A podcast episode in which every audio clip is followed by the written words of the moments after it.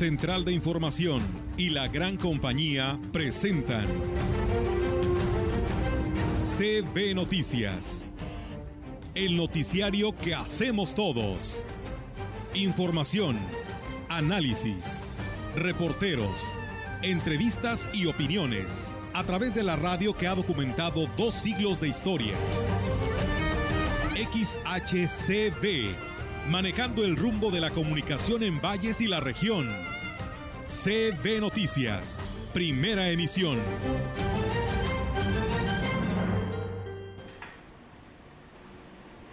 ¿Qué tal a todos? Muy buenos días, ya estamos en la emisión de CB Noticias a través de XHCB, por supuesto, la gran compañía. El día de hoy ya sábado 4 de septiembre, son las 10 de la mañana con 2 minutos y estamos listos, preparados para iniciar con todas las notas del día de hoy. Así es, Raúl, muy buenos días, buenos días a todo el auditorio que nos sintonizan hoy 4 de septiembre. Hoy saludando a todas eh, las personas que cumplen años o celebran su santo, San Moisés Profeta, Bonifacio, Calétrico, Fredaila, eh, Marcelo, Rosalía, Parlermo, Parlemo y Bernardo, los felicitamos. Y también, Víctor, hoy es el Día Mundial de la Salud Sexual. Es para hacer conciencia sobre la importancia de eh, tener una vida sexual, eh, y, perdón, una salud sexual adecuada, hay que cuidarse.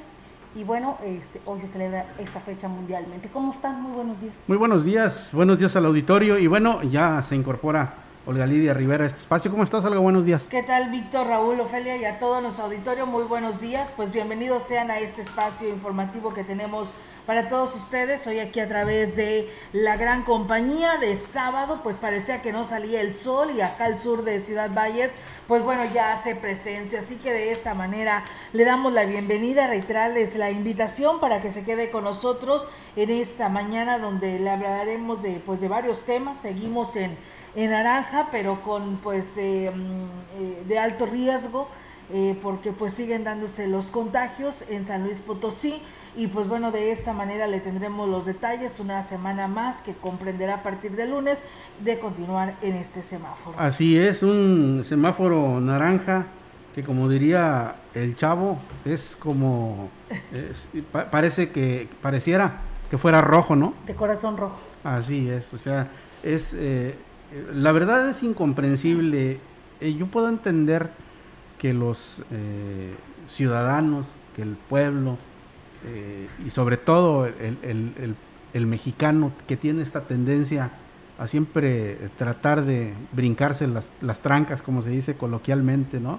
Lo puedo entender, pero lo que no puedo entender es que se haga cuando está en juego algo como es la vida misma. O sea, yo no puedo entender por qué hay gente y, se los comento porque eh, hace un par de días eh, salí a la zona centro y vi lo mismo, vi niños eh, en las calles, vi niños sin cubrebocas, personas mayores sin cubreboca y curiosamente la policía municipal pues atrás de estas personas tratando de obligarlas a que se pongan el cubreboca. Entonces esto es, eh, es lo que yo no alcanzo a entender. ¿Por qué somos tan, eh, tan reacios a aceptar las reglas, aceptar las normas? Y, por qué eh, por esa terquedad, por esa obstinación, ponemos en riesgo hasta nuestra vida? Fíjate que en la tienda, por ejemplo, en las zapaterías, este, preguntábamos y nos decían en las zapaterías que hay gente que, que se enoja si le dices que se tiene que poner el gel antibacterial y hasta te insulta y salen la media vuelta y se salen porque se sienten indignados. También llevan niños sin cubrebocas, entonces no permiten pasar a los niños sin cubrebocas tampoco. Eh, pues no se debieran pasar a los niños. Claro. por ejemplo, si el padre va a comprar zapatos infantiles. Sí, es, lógico. Lógico que lo pase, pero si no lleva cubrebocas el niño, para atrás.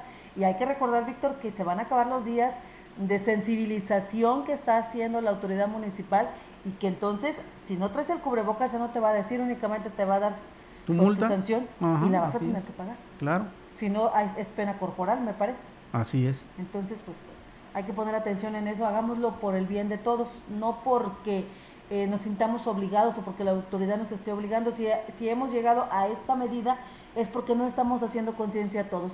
Y por uno que no haga caso, pues entonces nos lleva a todos los demás, como se dice coloquialmente, Claro, claro, y es que hemos, hemos hecho todo, todo una protesta porque los niños vuelven a la escuela y, y porque no hay las condiciones de seguridad suficientes para que eh, eh, se pueda evitar al 100% el contagio de esta enfermedad que se ha llevado a mucha gente, pero sí somos capaces de sacarlos a la calle sin cubreboca y llevarlos a exponer, porque es a lo que los llevamos nada más.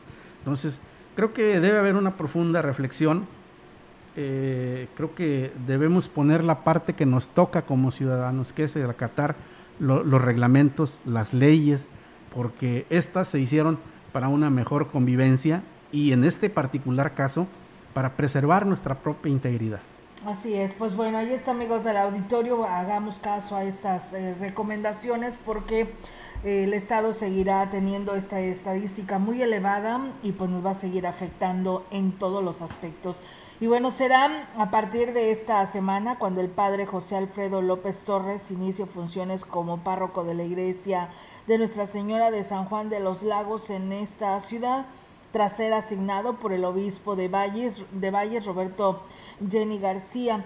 Fue el obispo quien encabezó la ceremonia en la cual el sacerdote tomó posesión a esta nueva responsabilidad y ahí le solicitó a los fieles pues orar, ¿no? Por su nuevo pastor y que lo apoyen el padre José Inés Domínguez García, quien estuvo por seis años al frente de la parroquia, fue despedido por los fieles agradeciéndole pues la labor evangelizadora que realizó en el templo.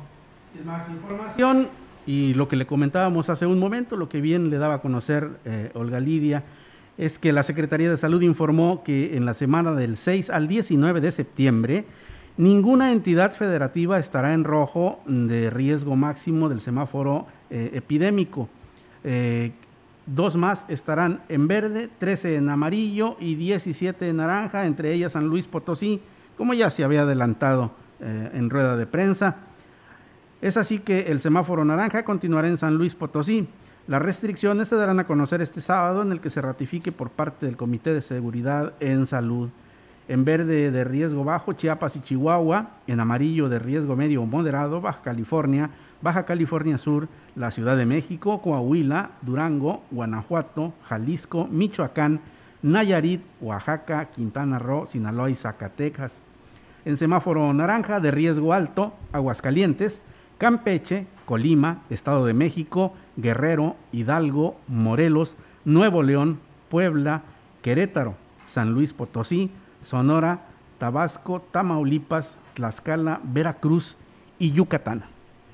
El retorno a clases presenciales es fundamental privilegiar y salvaguardar la integridad de los estudiantes, así como de la comunidad educativa, sostuvo el gobernador del estado Juan Manuel Carreras López y dijo que San Luis Potosí se mantendría en semáforo naranja de riesgo alto de contagio en espera de la confirmación del gobierno federal. Esto ya fue confirmado.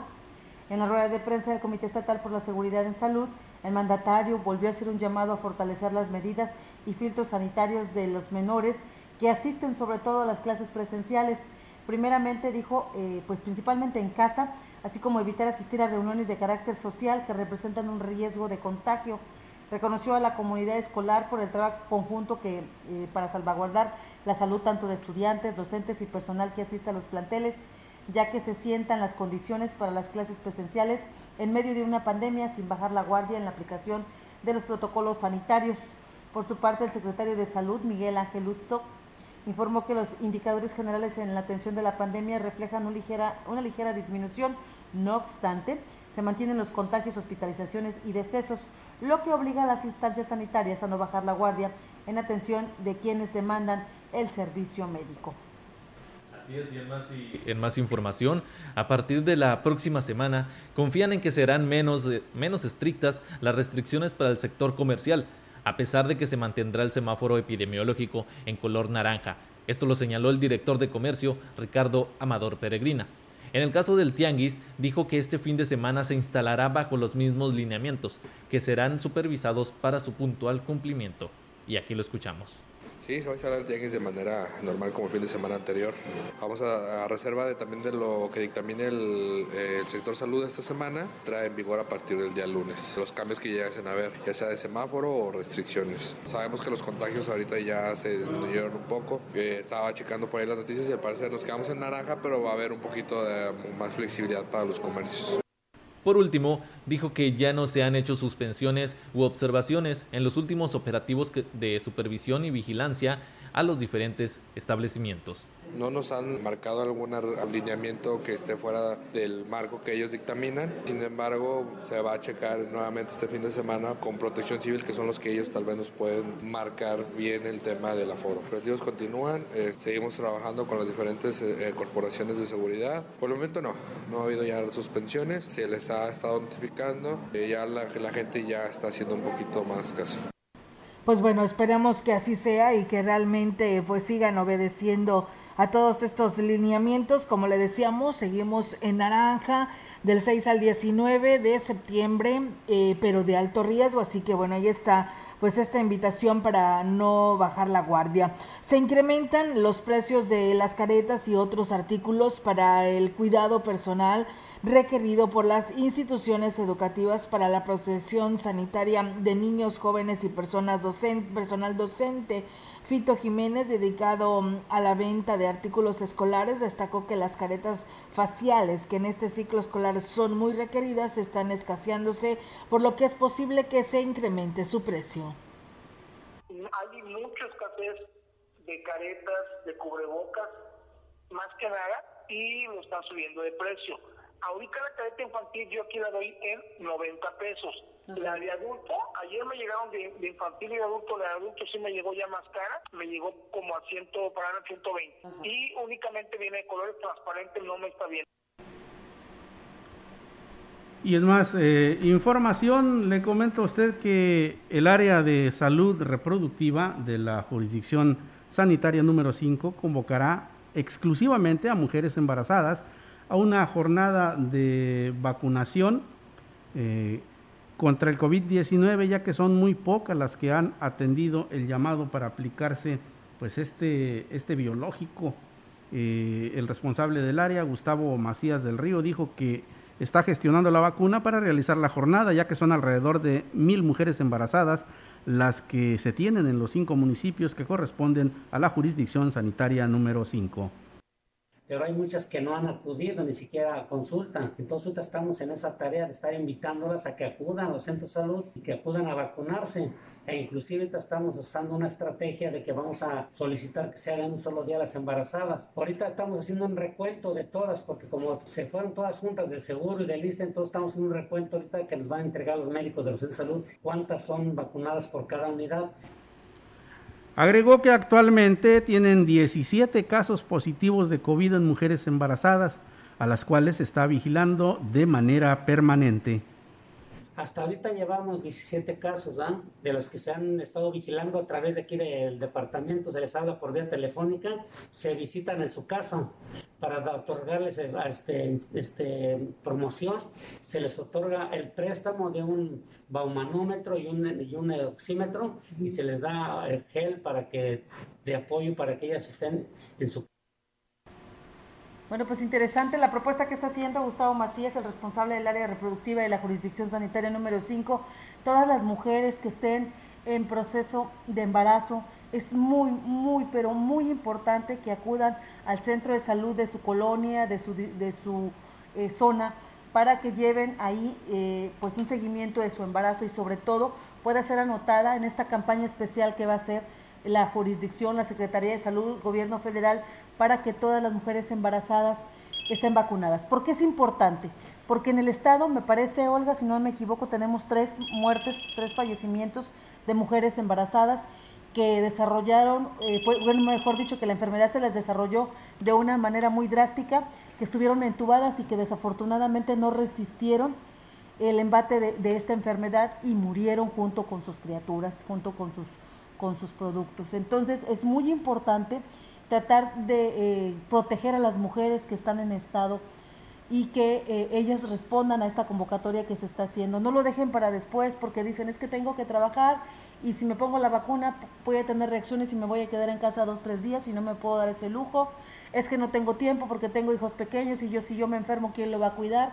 Hay que buscar la manera y las alternativas de proteger a nuestras mujeres embarazadas. La jurisdicción sanitaria está haciendo el llamado para que acudan a su centro de salud más cercano. Ahí no tiene costo, le van a dar seguimiento, la va a atender un especialista y sobre todo si no tiene la vacuna la van a programar para que se haga esta campaña que están en próximos días por dar la fecha y nosotros aquí a través de este medio le estaremos dando la información al respecto para que acuda y se pueda vacunar y se proteja. De verdad hay que cuidarlas porque creíamos que las mujeres embarazadas por toda esa producción de hormonas que traen y que el cuerpo se prepara para defenderlo, de, defender al bebé de cualquier situación, podría resistir el COVID. Ya hemos visto que no. Hay tres fallecimientos anunciados por parte del Comité de Salud, entonces es importante que respondamos a este tipo de convocatorias que hacen. Y destacar también, eh, Olga, Ofelia, Raúl, estimado auditorio, destacar también la labor que ha hecho eh, el sector salud. Eh. Ha hecho una muy buena labor en la aplicación de las vacunas, en, la difusión de todo, pues todas las medidas que hay que tomar para limitar los contagios. Y, creo que es digno de reconocimiento el trabajo que han hecho. Es un trabajo extraordinario, han, han logrado una coordinación, se batalló al principio porque pues era para todos nuevo esta manera de trabajar, sin embargo ya hay una coordinación, ya hay un seguimiento, se están llevando vacunas en el estado, en, varios municipios esta semana y puntualmente les hemos dado a conocer estas fechas, entonces es importante que respondamos, hagamos la parte que nos toca y respondamos a quienes no se han vacunado todavía para que cumplan con su cuadro de dos vacunas o bien que puedan llevar a cabo eh, precisamente el, el atender este llamado que se está haciendo por parte de la Secretaría de Salud. Y mire, ya en otro orden de ideas le voy a comentar que Miguel Ángel García Amaro quedó al frente de la Comisión Ejecutiva Estatal de Atención a Víctimas a partir del primero de septiembre del año en curso, en cumplimiento a lo dispuesto a la normatividad ante la renuncia al cargo que presentó Jorge Vega Arroyo. García Amaro actualmente se desempeña como director de la Unidad de Primer Contacto y será responsable de la conducción de administrativa y operatividad del organismo descentralizado, protector de los derechos de las víctimas de delito y de las violaciones a los derechos humanos. De conformidad con lo establecido a la Ley de Atención a Víctimas en el Estado de San Luis Potosí y su reglamento, el director general de la Unidad de Primer Contacto suplirá las ausencias del comisionado ejecutivo. Mientras tanto, los trabajos de la CEA continuarán sin interrupción alguna en las oficinas centrales y en las oficinas al interior del Estado. Así es, y en más información, el director del Colegio Nacional de Educación Profesional Técnica número 44, Ricardo Bárcenas Rivas, descartó que se hayan registrado casos de COVID-19 entre el personal docente de esta institución. Dijo que aunque esto es algo que podría suceder debido a que algunos docentes, eh, docentes imparten clases en otras instituciones, por el momento no hay registro de ningún caso. Y así lo comenta. No tenemos ningún caso ni remotamente detectado y, menos reportado, ¿sí? En cuanto a docentes, es, es, obvio, se puede pasar, o sea, porque como usted recordar, tenemos muchos docentes compartidos con otras instituciones, pues puede darse el caso, ¿no? Pero no, pues eh, hasta en esos, en esas situaciones, el procedimiento indica que nos tienen que hacer saber para que proceda su incapacidad por el periodo de, de convalecencia natural de COVID, ¿no? Con respecto a la enseñanza en el nuevo ciclo escolar, externó que los primeros días las clases serán de manera virtual para después adoptar el modelo semipresencial comenzamos actividades del semestre, aunque en virtud de que en nuestra dirección general nos ha solicitado que los primeros 15 días los dediquemos a hacer un repaso de las asignaturas para arrancar el curso de manera normal, tomamos la determinación de que esos 15 días continuemos haciendo en línea con la indicación expresa de que pasando esos 15 días los integraremos de manera presencial. Y con esto vamos a una breve pausa a través de la gran compañía. Vamos a un espacio publicitario y antes el clima.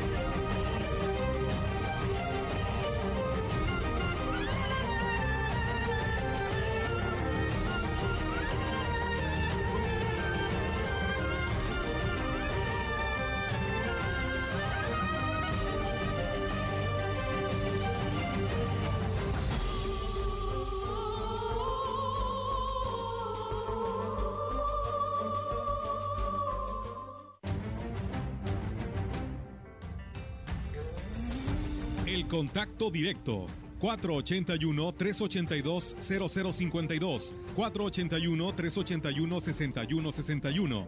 Mensajes de texto y WhatsApp al 481-113-9890 y 481-113-9887. CB Noticias. Síguenos en Facebook, Twitter y en lagrancompañía.mx.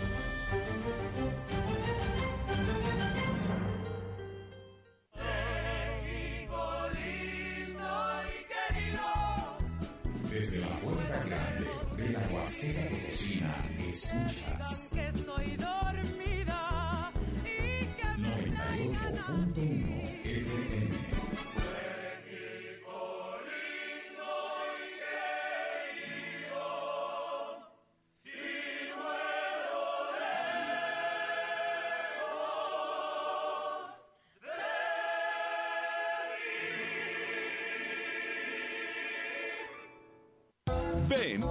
consentidos Chedragui. 30% de bonificación en monedero en todos los productos Ajax. Sí, 30% de bonificación en monedero en todos los productos Ajax. Del 3 al 6 de septiembre. Los consentidos Chedragui sí cuestan menos. Habla Mario Delgado. Es un orgullo vivir en estos tiempos estelares en la historia de nuestro país. Gracias a tu participación y a tu voto, la cuarta transformación va. Es una victoria de la honestidad sobre la corrupción, de la esperanza sobre el miedo. Morena ahora gobernará en 17 entidades del país y el presupuesto para los más pobres está garantizado porque se ganó la mayoría en la Cámara de Diputados y en 19 congresos estatales. Gracias por tu confianza. No te vamos a fallar. Amor con amor se paga. Morena, la esperanza de México. En la Suprema Corte, la e-justicia llegó para quedarse. A través de Internet y con firma electrónica, se pueden promover todos los asuntos de la competencia de la Corte. También, dar seguimiento a los juicios de amparo, consultar expedientes y recibir notificaciones desde cualquier parte del país. Busca la aplicación móvil Firel para dar de alta tu firma electrónica. Mayor información en www.scjn.gov.mx. La justicia digital es una realidad. Suprema Corte, el poder de la justicia.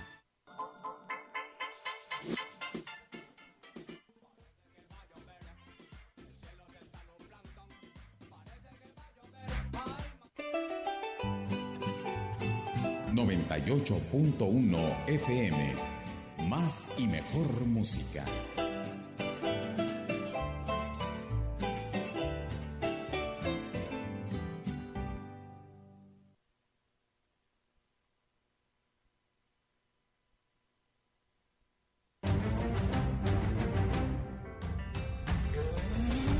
Continuamos. CB Noticias.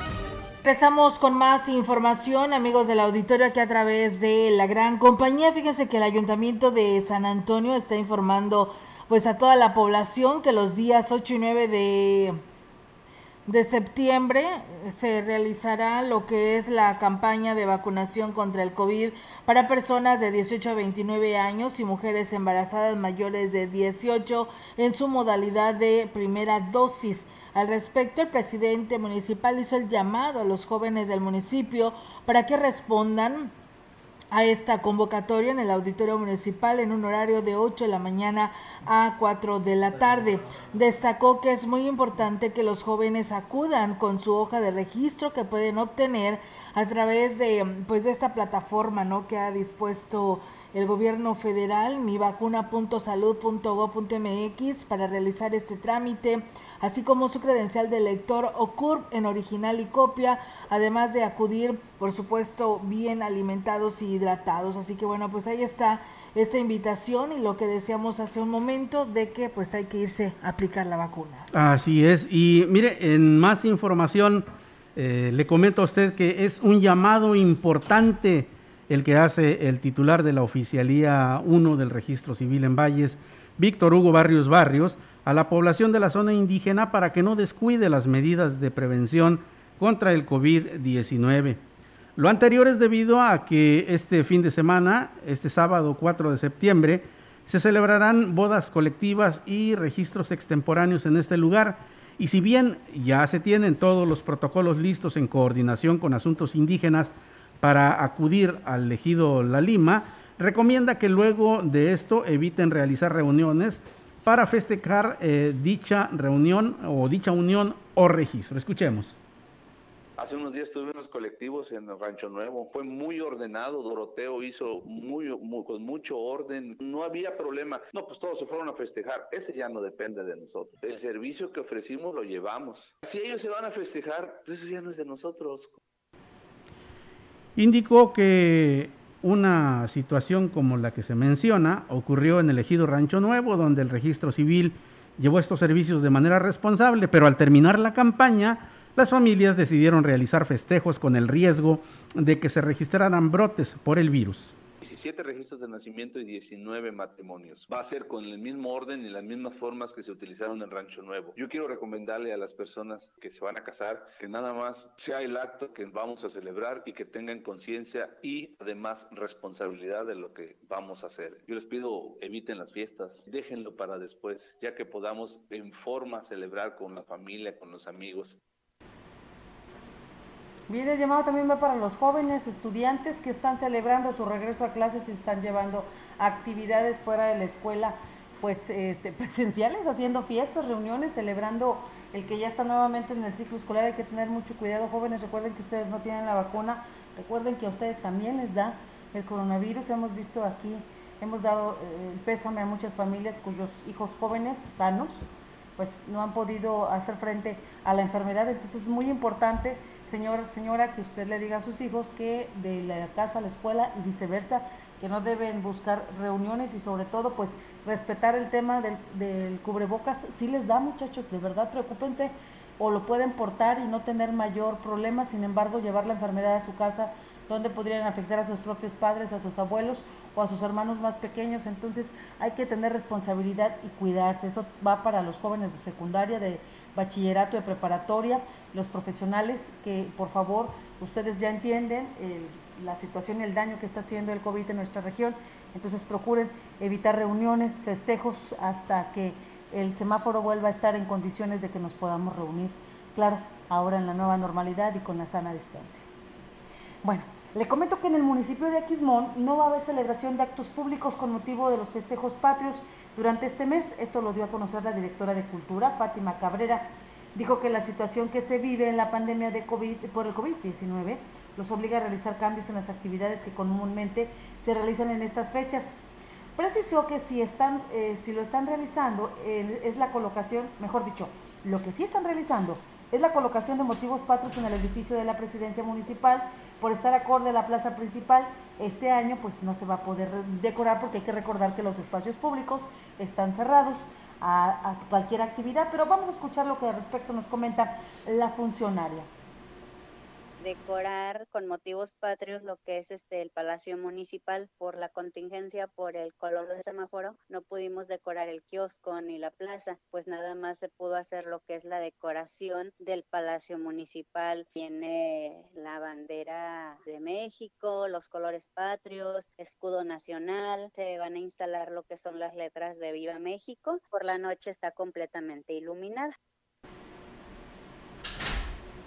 Así es, y continuamos con más información. Son más de 300 millones de pesos de inversión. Es lo que se necesita, la, es lo que necesita la Dirección de Agua Potable, Alcantarillado y Saneamiento de Valles para lograr que vuelva a ser eficiente el servicio que presta la población. Esto lo manifestó el responsable del área, del área operativa, Raimundo Cano Tinajero. dijo que en los últimos tres años ninguno de los órdenes de gobierno ha asignado recursos para sistemas de agua urbanos, por lo que resulta difícil que el organismo enfrente estas necesidades con recursos propios. Y aquí lo comenta. Tenemos 15 años que no se le hacen obras eh, de infraestructura al organismo, obras importantes y derivado de que, por un lado, pues ha ido cada vez recortando más el apoyo federal al grado de que al día de hoy pues está en ceros. El gobierno del estado pues también sus finanzas las tiene muy comprometidas en otras prioridades para ellos y el gobierno del estado también pues no ha hecho inversión en, en sistemas de agua urbanos indicó que a lo que respecta al suministro de agua para la ciudad, de entrada se requiere una planta potabilizadora nueva. Otra línea de conducción que hay que poner del río para acá, otra nueva potabilizadora para que el agua ya no llegue turbia a las casas. Mientras no se haga una inversión, el agua va a seguir llegando muy turbia a las casas porque necesitamos una planta que pueda con esa con e, manejar el, el agua turbia. Las tratadoras desgraciadamente están muy deterioradas. Dijo además que el drenaje de la ciudad está colapsado y las plantas de tratamiento operan con muchas deficiencias. Las últimas lluvias agudizaron el problema al registrarse por lo menos cinco socavones, resultado del pésimo estado de la red. Probablemente ahorita te podría dar una relación de lo colapsado. Ni siquiera lo que esté dañado, no, no. Que ya requiere, te podría dar una lista de unos 30 millones de pesos. ¿eh? No ya hablar de colectores y cambiar colectores, entonces brinca el monto a otras cantidades mucho, muy mayores. Pero eso te digo, nada más son drenajes. Pues bien, ahí es amigos del auditorio esta situación y que pues bueno, yo creo que pues eh, darse cuenta hasta ahorita de lo que está sucediendo, de que hace falta pues toda esta inversión. Oye, pasaron tres años, también les pasaría como la presidencia municipal que pues no hubo obra porque pues nadie se quiso venir aparte de empresas, no hubo obra, no hubo nada que resaltar en esta ocasión. Tenemos una ciclovía que ni es ciclovía, tenemos un alumbrado que ya las lámparas todas fundidas, eh, tenemos eh, camiones recolectores de basura que todos están en el taller y que ya no hay recurso para repararlos, que toda la ciudad está contaminada de basura, que por cierto ahí en la Bellavista nos reporta que tienen ya varios días que no pasa y está completamente un desastre en esta colonia y en fin, así como sucede en esta colonia, hay en todos los lugares y no hay obra que resaltar. No sé cómo le va a ser estos tres presidentes que pasaron en, esa tres, en estos tres años de administración para la Auditoría Superior del Estado y la Federación. Oye, pero qué triste, ¿no, Olga, Ofelia?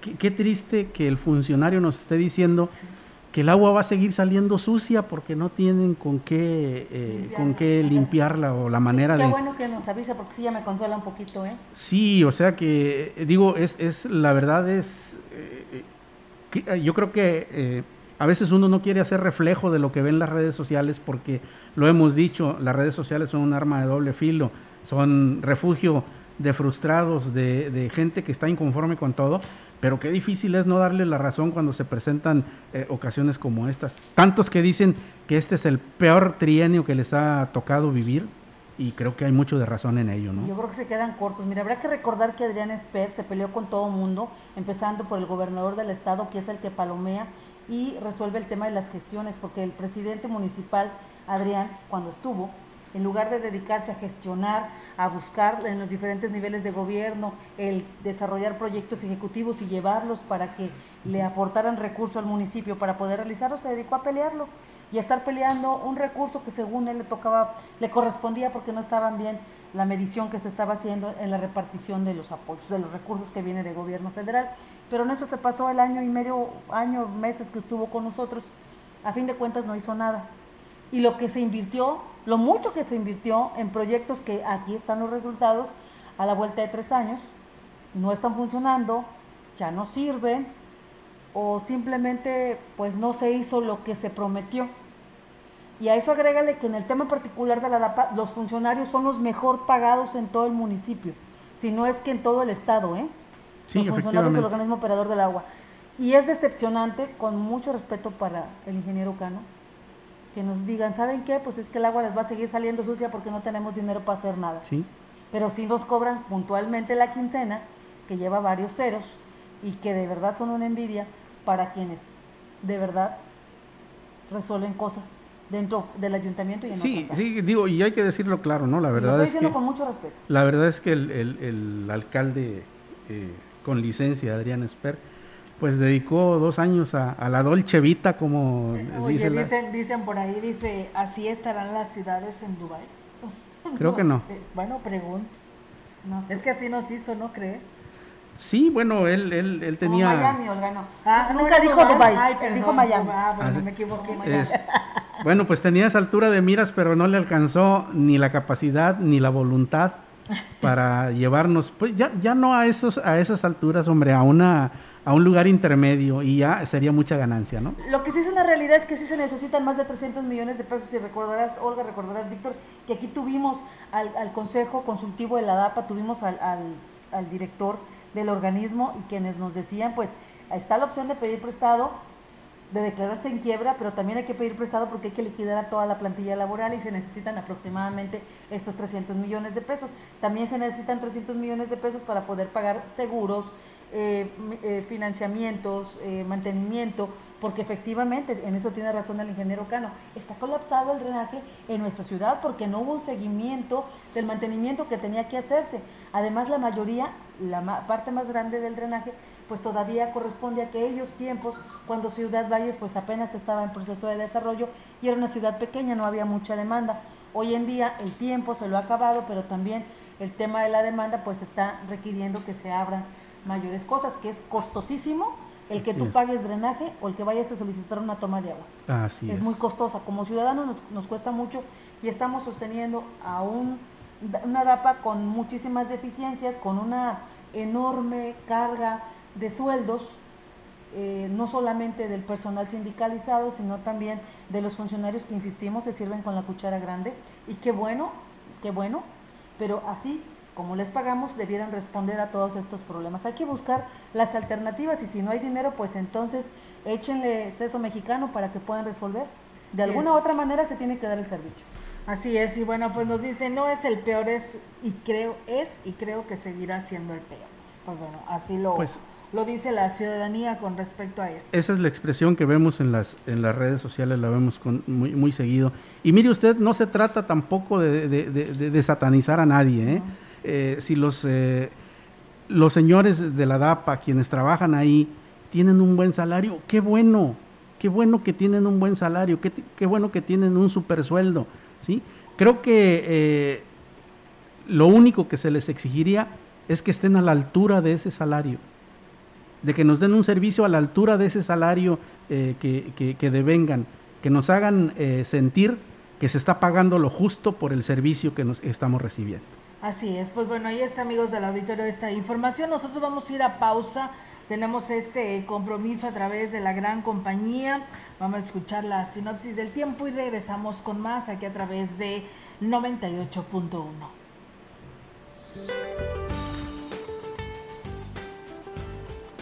Para hoy un canal de baja presión sobre la Sierra Madre Occidental y el centro del país en interacción con inestabilidad atmosférica superior y con el aporte de humedad procedente del Océano Pacífico, generará lluvias en fuertes a muy fuertes, acompañadas de descargas eléctricas y posible caída de granizo en estados del noroeste, occidente y centro y sur de la República Mexicana.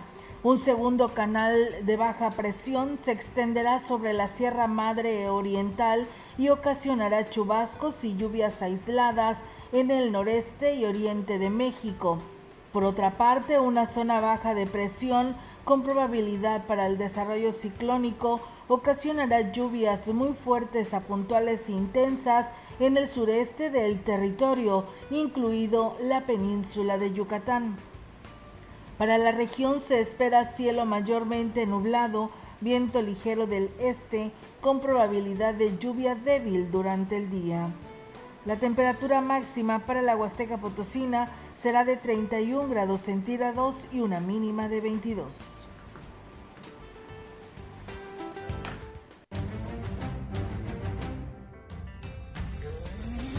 El contacto directo 481-382-0052, 481-381-6161. Mensajes de texto y WhatsApp al 481-113-9890 y 481-113-9887.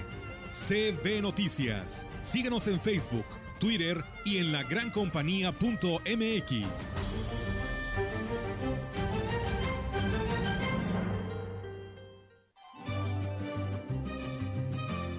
La gran compañía en la puerta grande de la Huasteca Potosina. XHCB México. Con 25.000 watts de potencia. Transmitiendo desde Londres y Atenas, en Lomas Poniente, Ciudad Valles, San Luis Potosí, México.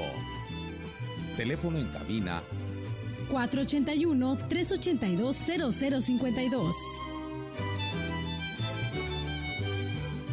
Y en el mundo, escucha lagrancompañía.mx. la diferencia de escuchar radio. XHCB 98.1 FM.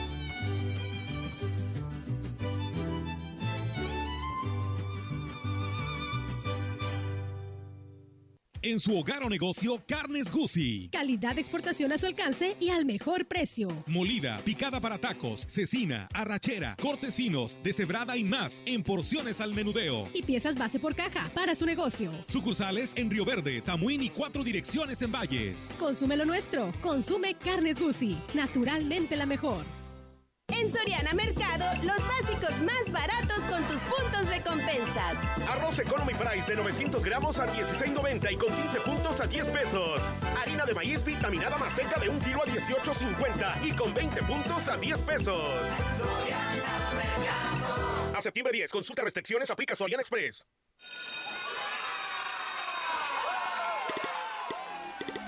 Llegó el momento. Regresamos a la escuela. Usemos más los espacios abiertos. En los espacios comunes está señalizado el sentido del tránsito y en las sesiones de educación física, lávense las manos antes y después de las actividades. Eviten el contacto físico. Propicien actividades individuales. Porque es un lugar seguro, regresamos a la escuela. Gobierno de México. Ahora, los derechos de los pueblos originarios y las comunidades de afrodescendientes son reconocidos y protegidos en nuestra Constitución. El Senado reformó la Constitución y aprobó leyes para salvaguardar los elementos de su cultura e identidad. Así como parte de la composición pluricultural de la nación, se garantiza su libre determinación, autonomía, desarrollo e inclusión social. Senado de la República. Sexagésima quinta legislatura.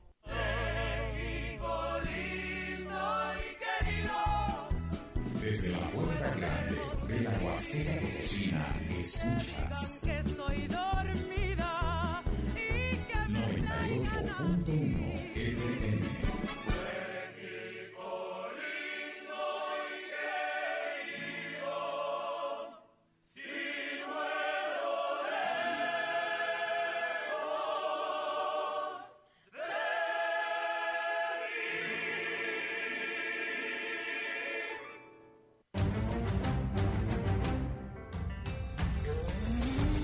Continuamos.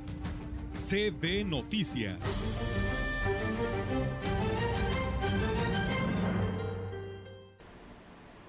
Gracias por continuar con nosotros. Fíjese que el presidente electo de Gilitla, Oscar Márquez Plasencia, está compartiendo eh, las fechas de vacunación en, este municipio. Es la eh, a personas de, de 18 años en adelante y embarazadas mayores de 19.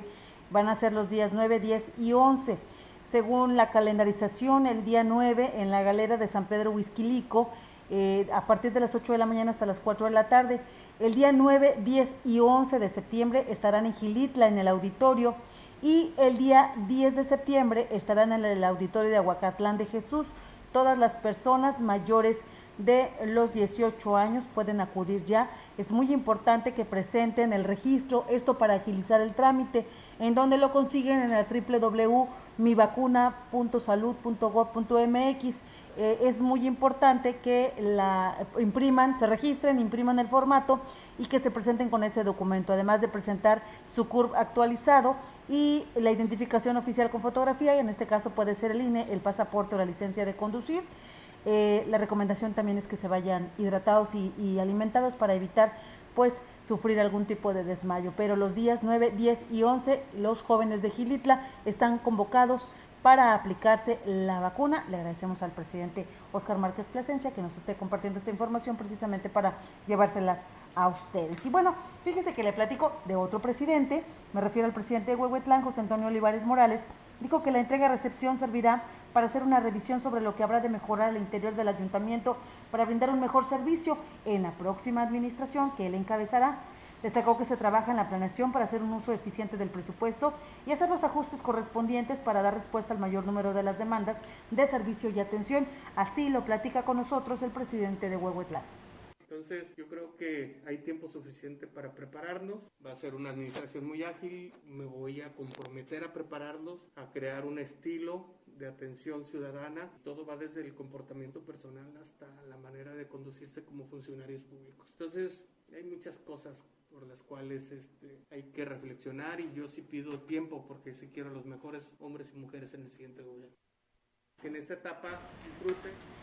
El edil hizo un llamado a los actuales funcionarios para que se preocupen, eh, para que no, mejor dicho, no se preocupen por quienes se van a, a, quedar o se van a ir.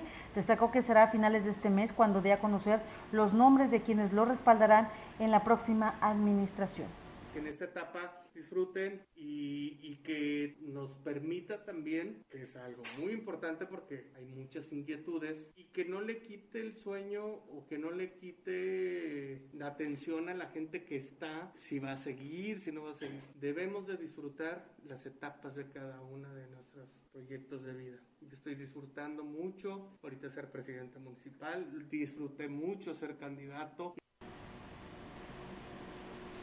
Y vienen más información, amigos del auditorio, aquí a través de eh, la gran compañía. Pues fíjense ustedes que pues vamos a entregar el deporte a los deportistas potosinos, así lo aseguró el gobernador electo José Ricardo eh, Gallardo Cardona al anunciar el nombramiento de Edmundo Emanuel Ríos Jauregui como próximo director del Instituto Potosino del Deporte. Gallardo Cardona dio a conocer que además de exfutbolista profesional, el IMPODE contará con eh, subdirecciones que estarán a cargo de deportistas potosinos de diversas disciplinas para enfocar acciones específicas para todas las ramas. El gobernador electo dijo que una de las tareas importantes del nuevo Instituto del Deporte será acabar con la corrupción que ha permeado en dicho ente, dado que anteriormente pues existían intermediarios que bajaban recursos federales mediante becas para, pero pues dicen que no eran asignados a los deportistas. Agregó que con esta decisión de entregarles la dependencia del deporte al deportista, obligadamente se verá un cambio natural en el deporte potosino pues en el IMPODE dejará de ser pues una agencia de colocación de políticos para seguir brillando en lugar de hacer algo por el deporte y la juventud potosina. En su trayectoria como portero profesional, Edmundo Ríos militó en equipos de primera división en el fútbol mexicano, así como en el Atlético de San Luis y el América. En más información, en sesión extraordinaria urgente, el Consejo Estatal Electoral y de Participación Ciudadana, el CEPAC, aprobó la reasignación de las diputaciones plurinominales en el Congreso local, retirando una a Morena y otorgándosela al Partido Verde Ecologista de México, así como el ajuste de la paridad de género con un cambio en la lista en el Movimiento Ciudadano. Por lo tanto, canceló las constancias de asignación de diputación por eh, representación de Marcela García Vázquez de Morena y de Eugenio Gobea Arcos de Movimiento Ciudadano y se las entregó a Edgar Alejandro Anaya Escobedo del Partido Verde Ecologista de México y a Emaidalia Guerrero Saldaña de Movimiento Ciudadano. Por lo tanto, el Congreso Estatal quedó integrado por 14 hombres y 13 mujeres y por tratarse de una legislatura impar se estableció que existe paridad. Lo anterior en cumplimiento de la sentencia de la Sala Regional Monterrey del Tribunal Electoral del Poder Judicial de la Federación, que le retiró una diputación local plurinominal a Morena para entregársela al Partido Verde Ecologista y realizó los ajustes de paridad.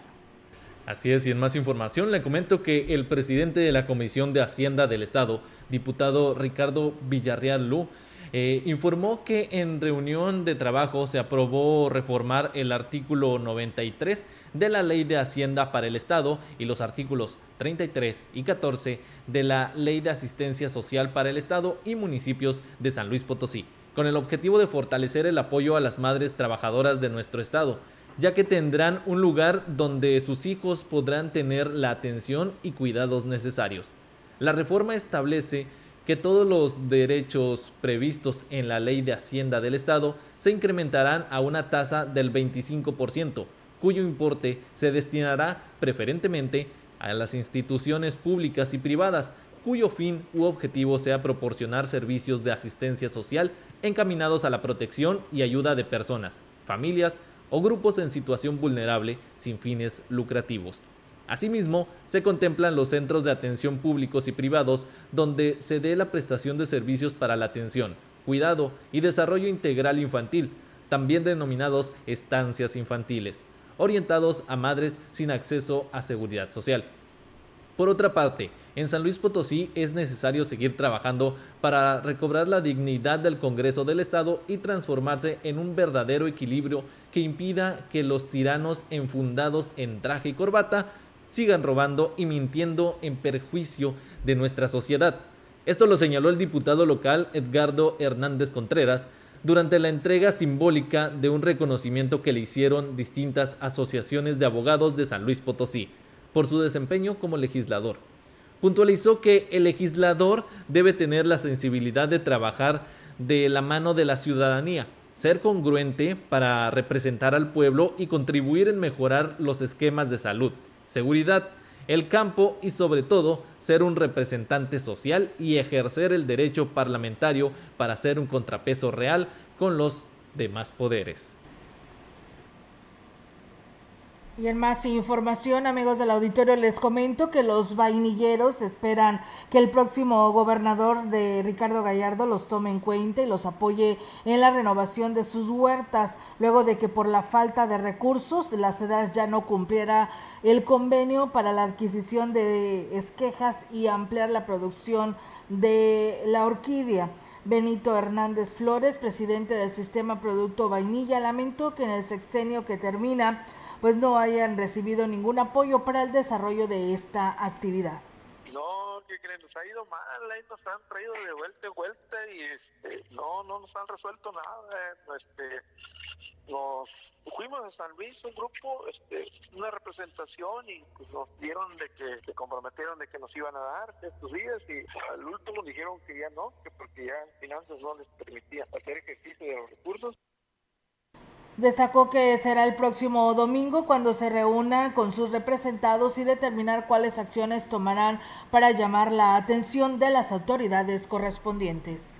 Primero, pues esperaban que les iban a, acercar, a, dar un acercamiento con la nueva administración y hasta ahorita no nos han dado la fecha. Nos dijeron que nos iban a hacer un acercamiento con la nueva administración, con lo de, Gallar, porque ahí ya no pues, les daban oportunidad de hacer ejercicio los finanzas, supuestamente, sí. así nos dijo Cambeses, pero hasta ahorita no nos han dado ni una ni otra. ¿no? Nos ha puesto complicado. Yo apenas tengo una reunión el domingo y pues vamos a decidir qué vamos a hacer, si hacemos presión o a ver qué hacemos.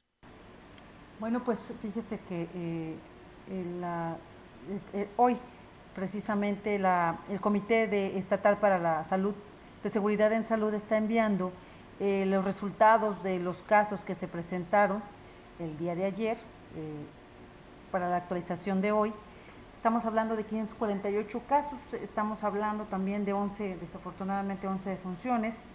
En el caso de la capital del estado, 205 casos se están reportando lo que corresponde a las jurisdicciones 5, 6 y 7 de nuestra Huasteca, Valles eh, con 38, Ébano 15, 5 Tamazopo, 8 Tamuín y el Naranjo 16.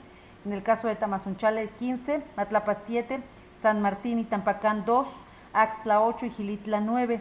La jurisdicción 7, Aquismón 10, Coscatlán y Tancanguitz 3, San Antonio y Huehuetlán 1, Tampamolón 5, 4, Tanquián. Y en cuanto a los fallecimientos que se dieron, son cinco mujeres, siete hombres, correspondientes tres a San Luis Potosí, dos a Ciudad Valles, Río Verde 2, Soledad de Graciano 1, Mezquitit 1, Ciudad Fernández 1, Villa de Reyes 1 y Tamazunchale 1. Ellos pues son las personas que desafortunadamente perdieron la batalla contra el COVID y este es el reporte que nos entrega el Comité Estatal de Protección a Salud. Así es, y bueno, tenemos más información para usted del gobierno del estado. Le comento a usted que como resultado de las acciones y esfuerzos enfocados para brindar mejores servicios a mujeres que viven violencia, el Centro de Justicia para las Mujeres recibió eh, en el año 2020 la certificación en el Sistema Integral Institucional de parte de la Comisión para Prevenir y Erradicar la Violencia contra Mujeres. Así lo informó Julieta Méndez Salas, titular de la dependencia. La funcionaria estatal explicó que este reconocimiento que eh, se le otorgó al Centro de Justicia para Mujeres de San Luis Potosí es el resultado del trabajo encomendado a la dependencia por el gobernador Juan Manuel Carreras, que por casi cuatro años ha realizado para mantener altos estándares en los servicios que se brindan a las usuarias que buscan eh, salir de este círculo de violencia. Abundó que el Centro de Justicia de la capital potosina logró cumplir con los 46 indicadores estipulados en el sistema eh, de integridad institucional de la CONAVIM, a fin de promover la eficiencia de los procesos organizacionales, motivos y de gestión al interior del Centro de Justicia de Mujeres. La funcionaria estatal destacó que durante este 2021 se continúa trabajando para cumplir con la meta de obtener la certificación de CONAVIM en las otras tres sedes al interior del Estado. Así es, y continuamos con más información a través de CB Noticias Será la próxima semana cuando inicie por fin en Aquismón el proceso de entrega-recepción. Esto lo anunció el alcalde electo Cuauhtémoc Valderas Ñáñez. Indicó que este jueves estuvo en las oficinas de la Auditoría Superior del Estado en la capital potosina, donde se le notificó que puede iniciar el proceso junto con todos los integrantes del nuevo cabildo que formarán la comisión de recepción. Y aquí lo escuchamos. Tuvimos la oportunidad de, estar en la Auditoría Superior del Estado, en la ACE, y hoy ya nos dieron el, oficio donde nos reciben y nos autorizan ya iniciar con el proceso. Entonces, en unos 15 días para la otra semana vamos a iniciar el protocolo eh, de entrega-recepción. Dijo que será en dos semanas, en dos semanas más, cuando dará a conocer los nombres de quienes encabezarán las principales direcciones de lo que será su administración. En unos 15 días empezaremos a dar nombres de quién va a ser el equipo. Yo se los dije, va a ser un equipo comprometido a trabajar por el bien de nuestro municipio. Pues miren, es parte del cabildo, la comisión que yo tengo, la ley es muy clara, me piden este, que sean eh, los, miembros del cabildo de, las diferentes corrientes que representa cada regidor, por ahí van a ser parte de la comisión. Y tengo un secretario técnico que en su momento estaremos presentando el el alcalde electo aprovechó su visita a la capital potosina para reunirse con Ernesto Jauregui, eh, director general del Centro de San Luis Potosí, de, de la CST, con la finalidad de exponerle las necesidades que aquejan al municipio en este rubro, las cuales serán atendidas en su gobierno. Pues bien amigos del auditorio, con esta información que tenemos para ustedes aquí a través de la gran compañía, pues nos despedimos muy contentos y agradecidos por quienes nos siguieron. Un saludo ahí al profe Jesús Navarrete que nos está escuchando desde Huehuetlán y a todos ustedes. Un saludo allá a Nuevo León, Armando Treviño también por aquí nos manda saludos y bendiciones. Gracias y a todos ustedes que nos siguieron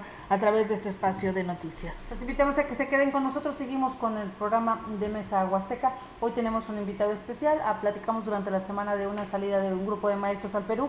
Hoy vamos a conocer todos los detalles y los resultados de este viaje. Interesante, sin duda alguna, el tema. Quédese con nosotros y pásela muy bien.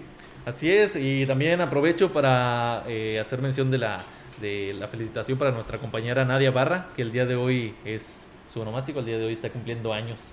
Así es que está de manteles largos y aquí la vamos a tener un ratito más. Desde ya, desde ya empezamos a abrir la puerta para la llegada de los pasteles. Así es. Las felicitaciones, los arreglos florales y los osos de peluche. Hay que reforzar esa mesa de regalos que está a tope, ¿no? Ahí en la entrada la va a encontrar. Muchísimas gracias, felicidades a Nadia y nosotros aquí continuamos.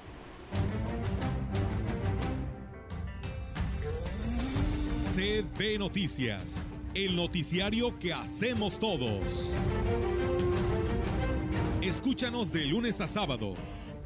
2021. Todos los derechos reservados. CB, la gran compañía. La radio que ha documentado dos siglos de historia en Ciudad Valles y la región.